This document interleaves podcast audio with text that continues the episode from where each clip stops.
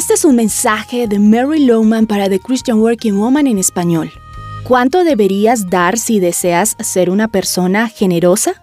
Muchos cristianos dicen que se debe dar el 10%, y para comenzar es una buena idea. Sin embargo, un estudio en los Estados Unidos descubrió que solo el 25% de los cristianos dan esa cantidad.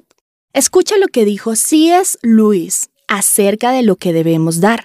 No creo que uno pueda determinar de una vez por todas cuánto es que debe dar. Temo que la única regla segura es que debemos dar más de lo que podemos ahorrar. En otras palabras, si los gastos en comodidades, lujos, entretenimiento y demás es igual al de las personas que nos rodean, es probable que estemos dando demasiado poco. Si lo que damos no nos aprieta o nos pone en apuros, diría que es muy poco. Debería haber cosas que nos gustaría hacer, pero que no podemos porque nuestro acto de dar supera esos deseos. No sé si a ti, pero esto a mí me convence. ¿Cuántas veces me he negado algo para poder dar a otros? Por probablemente no muy a menudo. Creo que debemos orar y pensarlo bien. Luis señala que no hay una respuesta igual para todos, pero el estándar debe ser dar más de lo que crees que puedes dar.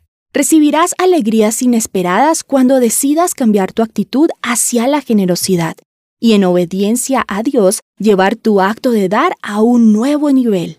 No importa si subes de nivel con precaución, incluso con temor, estoy segura de que nunca te arrepentirás de la nueva aventura de dar, hasta el punto de dar con sacrificio.